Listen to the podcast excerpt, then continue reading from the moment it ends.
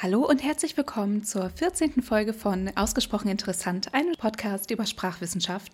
Ich heiße Verena und ich werde heute über sprachliche Tabus sprechen. Das Wort Tabu ist euch allen sicherlich geläufig. Es wurde entlehnt aus polynesischen Sprachen und hat die Bedeutung verboten. Im Tongaiischen sagt man Tapu im fidschischen Tabu. Rekonstruiert wurde es als protoozeanisch Tabu mit der Bedeutung heilig oder verboten und im modernen Tongaisch bedeutet es auch heute noch heilig. Als die ersten Europäer die pazifischen Inseln entdeckten und erforschten, fiel ihnen auf, dass es unter den Einheimischen Regeln gab, die bestimmten Menschen entweder dauerhaft oder kurzfristig bestimmte Tätigkeiten verbaten. Meistens waren es Frauen, denen etwas untersagt wurde, und hinter diesen Verboten stand der Glaube an dämonische Kräfte, die entweder das Individuum oder die gesamte Gruppe bestrafen könnten, wenn das Tabu nicht geachtet wird. Man versteht unter Tabu heute ein nicht geschriebenes Verbot in einer Gesellschaft, bestimmte Verhaltensweisen auszuüben und es stellt damit eine spezielle Form der sozialen Norm dar. Und je nach Gesellschaft können Tabus sehr unterschiedlich ausfallen. Menschen brauchen soziale Normen, um eine Orientierung für ihre Handlungen zu bekommen. Denn Menschen haben sehr wenig Instinkte, denen sie folgen können. Das bedeutet, dass die Auswahl an möglichen Verhaltensweisen quasi unendlich ist. Und soziale Normen grenzen diese Auswahl ein und geben eine Vorstellung und eine Richtung vor, wie sich eben ein Mensch in der Gesellschaft verhalten kann. Trano bezeichnet soziale Normen als desiderative Erwartungen, also Wünsche, dass sich bestimmte Akteure in bestimmter Weise verhalten. Es gibt verschiedene Arten von Tabus, zum Beispiel Nahrungstabus, Inzesttabus, Tabus in Bezug auf Tod, Körperteile, Ausscheidungen und so weiter. Viele davon sind rational erklärbar, zum Beispiel sind sie im Sinne der Gesundheit, wie zum Beispiel das Tabu, das Schweinefleisch verbietet, wie wir das im Islam und im Judentum kennen, denn Schweinefleisch verdirbt im Klima der Ursprungsregion dieser Religion sehr, sehr schnell und ist damit eben nicht mehr bekömmlich. Und auch der Umgang mit Krankheiten, Ausscheidungen und so weiter ist normalerweise nicht so förderlich für die Gesundheit. Und sprachliche Tabus können Konflikte vermeiden. Für Außenstehende können Tabus aber auch sehr verwirrend wirken. Ähm, zum Beispiel kann man sich natürlich die Frage stellen, warum isst man in Ostasien Hunde, aber keine Kaninchen? Und warum ist die Ehe zwischen Cousins und Cousinen in Südasien weit verbreitet, aber im Westen teilweise auch juristisch verboten? In unserer Kultur in Mitteleuropa spielen vor allem Tabuthemen eine Rolle. Je nach Kontext sind Themen wie Sexualität, Geld, Tod, Krankheiten, vor allem psychische Krankheiten, nicht gerne gesehen. In unserem Nachbarland Dänemark hingegen ist das schon weniger streng. Also auch da würde ich jetzt nicht vielleicht mit dem Busfahrer direkt über Masturbation sprechen, aber der Umgang mit Geld zum Beispiel ist ein anderer als mein Opa meine Oma in den 50ern mal entschuldigt hat, sie könne einer Einladung nicht folgen, weil ihr wegen ihrer Schwangerschaft schlecht war, hat er damals ein Tabu gebrochen. Das wäre heutzutage kein Problem mehr. Tabus können sich also verändern und das gilt einerseits für Tabuthemen im modernen Europa, wie auch für die ursprünglichen polynesischen Tabus. Beim Fluchen zum Beispiel übertritt man bewusst die Grenzen der Tabus aus einer Emotion heraus. Manchmal kann es aber nötig sein, dass man ein Tabuthema anspricht. Und da gibt es verschiedene Möglichkeiten, das Tabu zu umgehen, zum Beispiel durch Euphemismen. Euphemismus bedeutet Worte von guter Bedeutung. Und Euphemismen werden genutzt, um Tabuthemen sicher ansprechen zu können. Wir kennen alle solche Beispiele wie Scheibenkleister statt Scheiße, von uns gegangen statt Tod und mein persönlicher Antifavorit Erdbeerwoche statt Menstruation. Neben Euphemismen, die oft umgangssprachlich und indirekt sind und eine übertragene Bedeutung haben, gibt es auch Dysphemismen, das heißt Worte von schlechter Bedeutung. Die sind auch umgangssprachlich, aber noch krasser und damit noch tabuisierter. Und beide Arten von Wörtern werden benutzt, um Orthophemismen, also in Anführungsstrichen richtige Wörter zu ersetzen. Ähm, Orthophemismen sind nämlich oft formeller, aber auch direkter.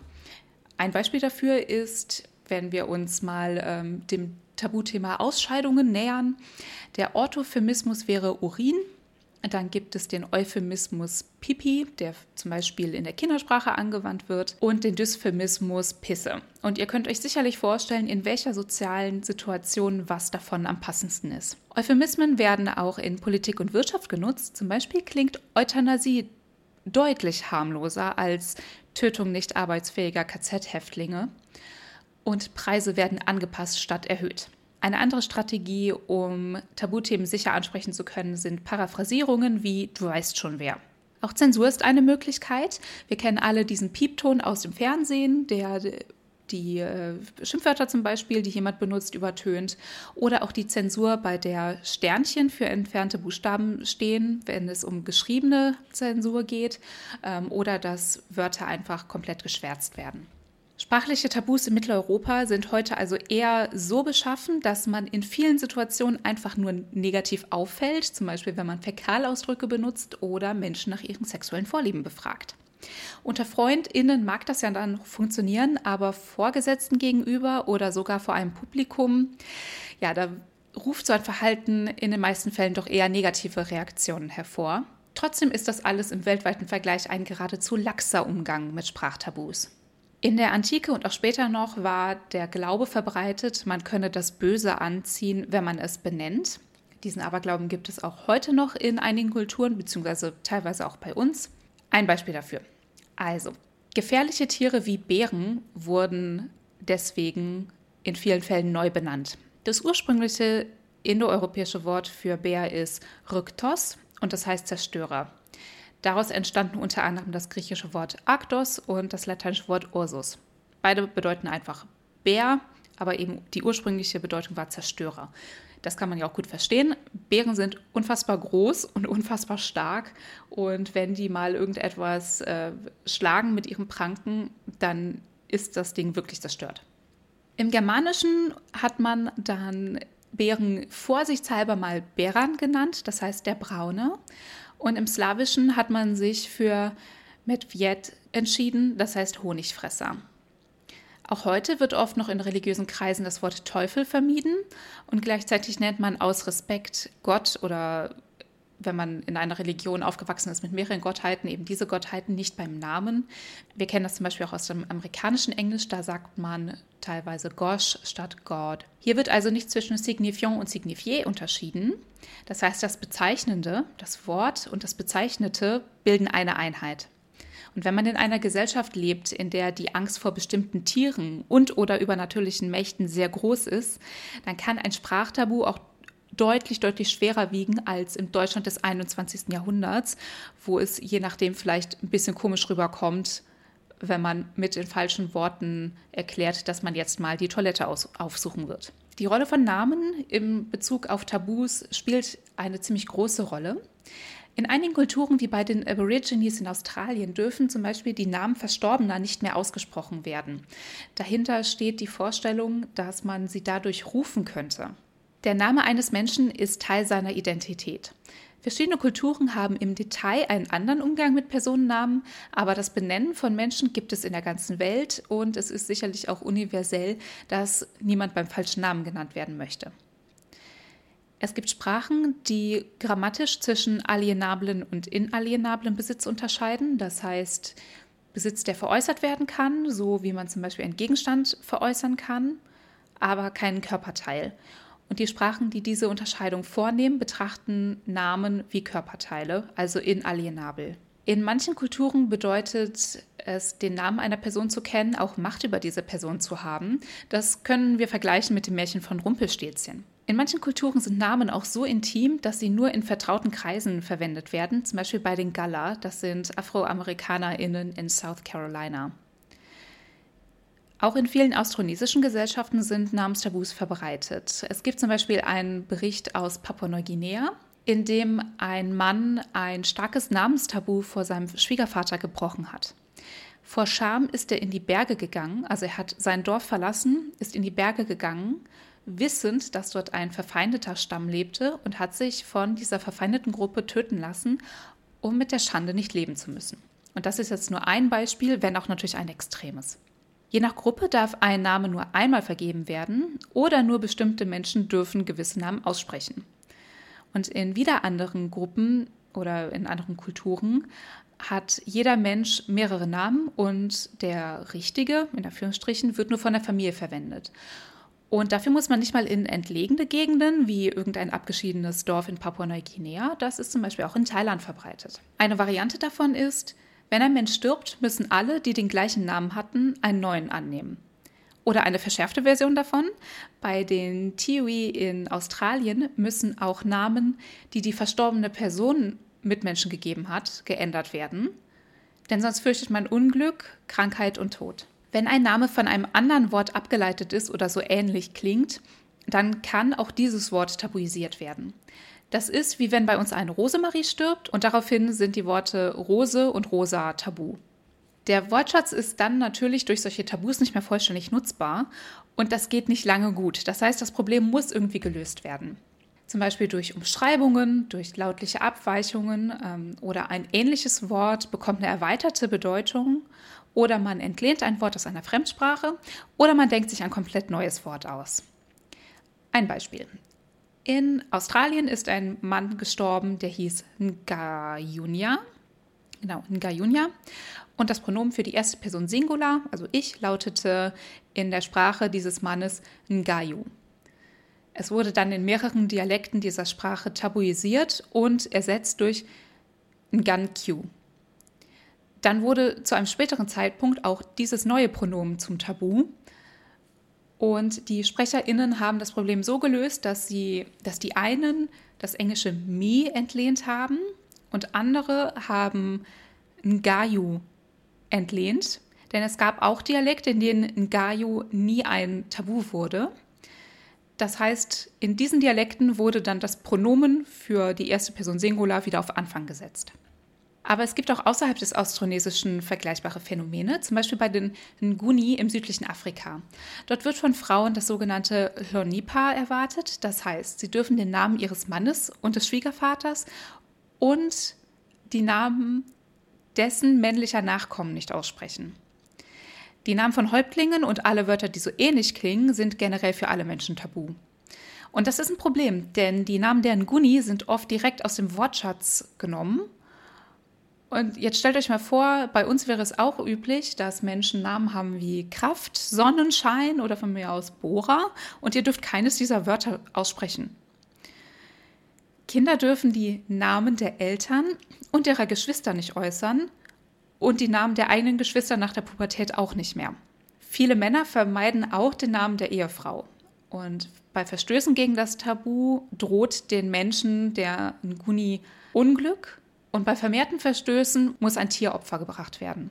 Bei den Guni ist es so, dass Frauen nach der Hochzeit ihre Familie verlassen und fortan bei der Familie des Ehemannes leben. Dort gelten sie aber bis zu ihrem Tod als Fremde. Und da auch die Menstruation in dieser Kultur tabuisiert ist, heißt das für die Familien, dass ihre Schwiegertochter für immer eine Fremde ist, die auch noch regelmäßig verunreinigt wird. Bei den Guni gibt es dann auch noch weitere bestimmte Verhaltensregeln der Schwiegerfamilie gegenüber. Das ist also eine ähm, sozial, ich sag mal, schwierige Situation für die Schwiegertöchter, die aus ihrer Familie in die neue Familie reinkommen. Und es gibt auch die Hypothese, dass Klicklaute sich aus dem Käusern über Entlehnungen weiter verbreitet haben, eben aufgrund von solchen Verhaltensregelungen, die auch die Sprache mit einbeziehen. Also die Khoisan und die Nguni sind unterschiedliche Kulturen oder in der geografischen Region gibt es auch noch mehr Kulturen, aber ursprünglich kommen die Klicks wahrscheinlich aus dem Khoisan und dann benachbarte Kulturen haben die Klicks in ihre Sprache dann übernommen, um damit Tabus zu umgehen. Und so haben sich die Klicks wahrscheinlich weiter verbreitet. Solche Vermeidungssprachen gibt es nicht nur in Afrika. Wir gehen gleich wieder zurück nach Australien. Vermeidungssprachen wurden mal Schwiegermuttersprache genannt, weil eben meistens Frauen davon betroffen sind. Aber Vermeidungssprache ist neutraler und eigentlich noch treffender, weil ja eben nicht nur die Schwiegermutter dann involviert ist. Schauen wir uns das mal an. Erstmal im Djirbal. So im Djirbal gibt, oder ich würde eher sagen, gab es die Alltagssprache Gual und die Vermeidungssprache äh, Dialngui.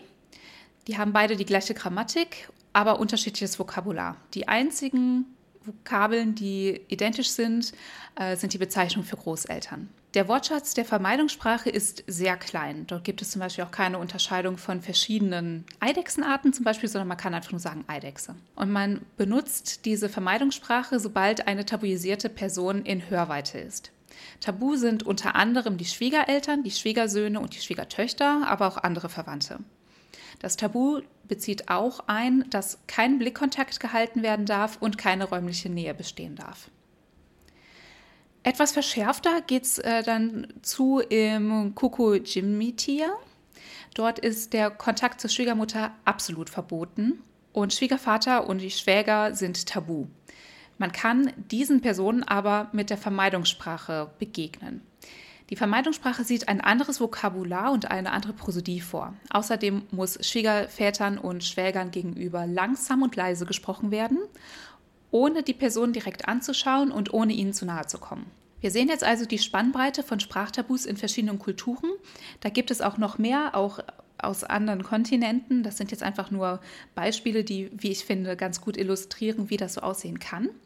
Ja, aber was ist jetzt mit der biologischen Seite? Also die kulturelle Seite haben wir jetzt äh, mal kurz angesprochen. Was machen Tabus denn mit dem Gehirn? Also Menschen vermeiden es ja normalerweise, soziale Konventionen zu verletzen, weil Menschen auf die Gemeinschaft angewiesen sind und es sich nicht leisten können, ausgeschlossen zu werden. Und das gilt für kleine Gemeinschaften noch mehr als für die moderne westliche Welt. In der modernen westlichen Welt ist das Individuum oder genießt das Individuum einen höheren Stellenwert als in traditionelleren Gemeinschaften. Ein Verstoß gegen soziale Normen muss daher aus evolutionärer Sicht unangenehm sein. Und das ist es auch. Das sieht man ja an einem Beispiel von dem Mann, der sich vor Scham hat töten lassen. Obwohl das natürlich ein Extrembeispiel ist. Psychologische Studien zeigen, dass Wörter, die ein Tabu beschreiben, zum Beispiel Bezeichnung für Genitalien, die elektrodermale Aktivität erhöhen. Das heißt, es wird durch Stress mehr Schweiß gebildet und die Hautleitfähigkeit wird erhöht. Und sogar lautlich ähnliche Wörter können diesen Effekt haben, auch wenn sie in der Fremdsprache sind. Allerdings, wenn sie in der Fremdsprache sind, dann ist der Effekt geringer. Meine Quelle dazu war auf Englisch oder ist immer noch auf Englisch.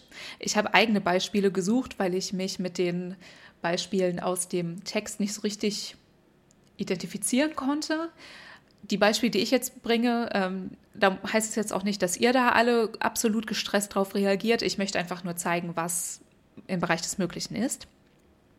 So, zum Beispiel ist es auf Deutsch einigen Menschen unangenehm, bei Tieren von Schwänzen zu sprechen, weil Schwanz eine sexuelle Konnotation im Deutschen hat.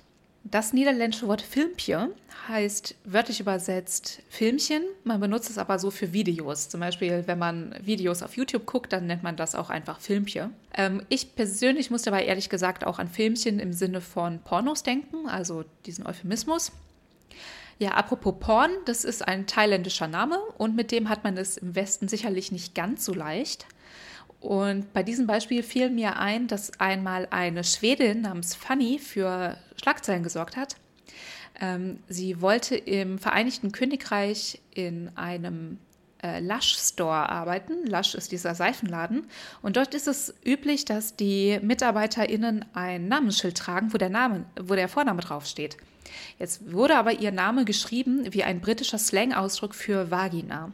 Es kann jetzt auch sein, dass Einzelne von euch sich beim Wort Vagina ein bisschen peinlich berührt gefühlt haben. Und an diese Menschen bringe ich jetzt gern die Erinnerung, dass ein Schwert in eine Scheide eingeführt wird. Ja, auf Dänisch gibt es das Wort ähm, Fahrtkontroll, das heißt Geschwindigkeitskontrolle. Und ich habe schon einige SprecherInnen des Englischen getroffen, die das unheimlich witzig fanden.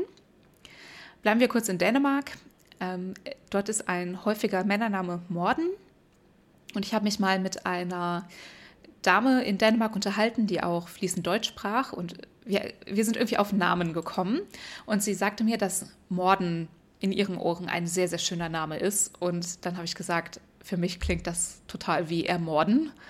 Und da war sie sehr erstaunt über die Assoziation, aber ich hatte die direkt. Und für mich wäre das ein bisschen komisch, wenn jemand Morden hieß so in einem deutschen Kontext, im dänischen Kontext wundert mich das überhaupt nicht. Ja, aber damals konnte ich auch noch nicht so gut Dänisch. Ja, und dann ähm, ist mir noch ein Beispiel eingefallen, wo ein Generationenunterschied war. Ähm, eine junge Frau aus meinem Bekanntenkreis wurde mal von ihrer Oma gefragt, ob denn nicht mal ein kleiner Freund in ihrem Leben sei. Diese junge Frau und ich haben bei kleiner Freund an einen Euphemismus für ein Sexspielzeug gedacht und für die Oma ging es hier um einen Lebensgefährten. Neulich erst habe ich eine britische Fernsehsendung gesehen, in der die Moderatorin völlig ohne Kontext Praise Hitler gesagt hat und da bin ich da musste ich kurz innehalten. Das sind alles ein paar Beispiele dafür, wie tabuisierte Sprache für Reaktionen sorgen kann, für emotionale Reaktionen. Es lässt sich nicht nur über die Haut feststellen, dass in Anführungsstrichen verbotene Wörter eine stärkere Reaktion im Körper hervorrufen. Sie werden auch offensichtlich anders im Gehirn gespeichert. Das zeigt unter anderem der Stroop-Effekt. Ihr kennt das Experiment vielleicht schon. Das ist ein ähm, Test. Da müssen die TeilnehmerInnen die Farben, in denen Wörter geschrieben sind, nennen. Das Ding ist jetzt aber, die Wörter sind Farbbezeichnungen. Das heißt, zum Beispiel steht dann da das Wort blau, aber es ist in gelb geschrieben und die TeilnehmerInnen müssen dann gelb sagen. Man kann das auch mit anderen Wörtern machen. Es wurde zum Beispiel einmal ein Test gemacht, da ähm, gab es dann neutrale Wörter, also so irgendwas Unaufregendes, so wie Tisch oder so.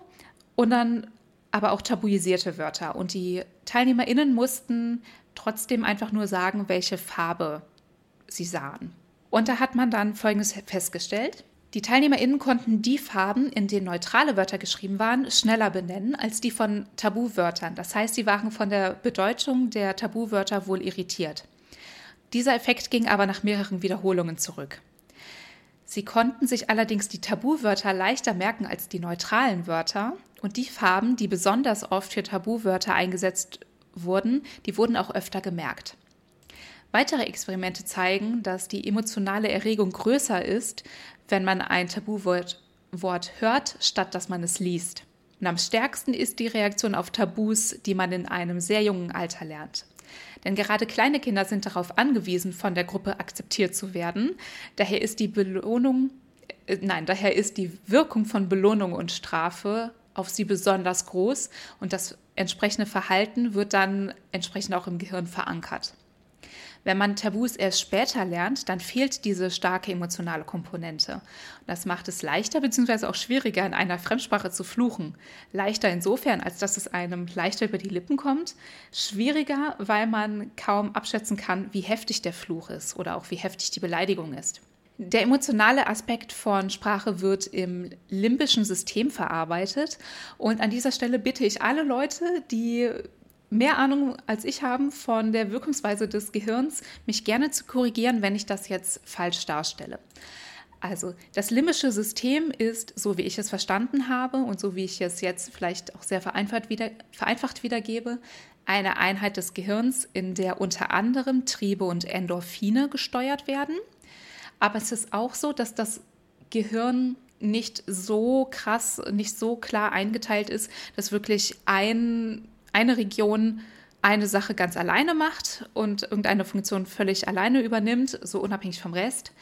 Aber es gibt schon die Tendenz dazu, dass bestimmte Regionen eher verantwortlich sind für bestimmte Funktionen und das limbische System kümmert sich eben unter anderem um Triebe. So, und einer Hypothese zufolge ist das limbische System im Erstspracherwerb, das heißt, wenn ein Baby eine Sprache lernt, mehr involviert, als wenn zu einem späteren Zeitpunkt eine Zweitsprache oder eine Dritt- und Viert- und so weiter Sprache ähm, erworben wird. Das kann man auch ähm, im Kernspintomographen sehen. Und das könnte auch der Grund sein, warum Kinder Fremdsprachen eher fließend lernen als ältere Menschen. Das gibt es auch bei einigen Tieren, zum Beispiel bei Finken. Die haben ein bestimmtes Zeitfenster, in dem sie ja, Gesang lernen müssen, und zwar indem sie den Gesang von anderen Finken hören, sonst lernen sie nicht zu singen. Nun ist es beim Gehirn so, dass die Wirkungsweise nicht so leicht ist äh, zu untersuchen, es sei denn, es liegt eine Störung vor. Und hier kommen auch wieder die Tabus ins Spiel. Ähm, bei bestimmten Formen von Demenz und Aphasie verlernen Menschen sich normal verbal auszudrücken, aber Tabuwörter verlernen sie nicht. Das nennt man dann Koprolalie, von griechisch Kopros der Dung und Lalo ich spreche. Bekannt ist auch das Tourette-Syndrom, bei dem PatientInnen unter Muskelzuckungen und unfreiwilligen verbalen Äußerungen leiden. Teilweise verknüpft mit dem Zwang, Tabuwörter entweder zu sagen oder auch zu schreiben. Einige Patientinnen und deren Umfeld berichten, dass sich Wörter auch abnutzen können und dann durch andere ersetzt werden, die für mehr Aufmerksamkeit sorgen. Zum Beispiel erzählt eine Mutter, ihr Sohn habe aufgehört, Shit zu murmeln, nachdem die Familie aufgehört hat, darauf zu reagieren. Das heißt, Wörter wie Gänseblümchen werden wohl eher nicht zu verbalen Ticks gehören, weil Gänseblümchen überhaupt kein Tabu ist. Aber Fäkalausdrücke, ähm, sexuell konnotierte Ausdrücke oder rassistische Bemerkungen sind da durchaus denkbar. Genau ist der Zusammenhang zwischen Tabus und dem Gehirn noch nicht klar, aber es wird, denke ich, deutlich, dass Tabus äh, oder Sprachtabus anders verarbeitet werden und dass die Kultur, in der ein Mensch aufwächst, einen Einfluss darauf hat. Keith Allen und Kate Barrett schreiben 2006, Sowohl Tabu als auch Zensur repräsentieren Aspekte des andauernden Konflikts zwischen Tier und Intellekt im Menschen. Das Tabu wird mit Gefühlsausbrüchen, Aggression, Kontrollverlust, Zügellosigkeit und Intoleranz assoziiert. Zensur allerdings, ob in der Form von rechtlicher Kontrolle oder Grenzen der sozialen Anpassung, reflektiert den intellektuellen Teil des Menschseins, der mit emotionaler Kontrolle, rationalen Gedanken und Toleranz assoziiert wird. Können wir aus dieser Ausführung irgendetwas für unser Leben lernen? Ich finde tatsächlich schon, nämlich können Tabus auch zur Gefahr werden, nämlich wenn Schamgefühle jemanden davon abhalten, sich Hilfe zu suchen. Denkbar ist ja, dass jemand finanzielle Schwierigkeiten hat, aber sich schämt und sich darum keine Hilfe sucht, mit niemandem drüber reden will. Oder es könnte auch gesundheitliche Schäden mit sich bringen, denn erstens ist Stress, und wir haben ja gelernt, äh, Tabus können Stress auslösen. Stress ist super schädlich für den gesamten Körper. Und wenn jemand Schmerzen hat und sich nicht traut, darüber zu sprechen, weil zum Beispiel ein tabuisiertes äh, Körperteil betroffen ist, dann kann es ja sein, dass dieser Mensch sich vielleicht, äh, ja, dass er sich selber schadet oder dass die Schmerzen immer schlimmer werden und dann ein irreparabler Schaden entsteht. Ich musste auch daran denken, an die Diskussion um Menstruationsprodukte, beziehungsweise die Frage, ob ähm, ja, Monatshygieneprodukte in öffentlichen Einrichtungen kostenlos ver zur Verfügung gestellt werden sollten, sowie auch Toilettenpapier kostenlos zur Verfügung gestellt wird.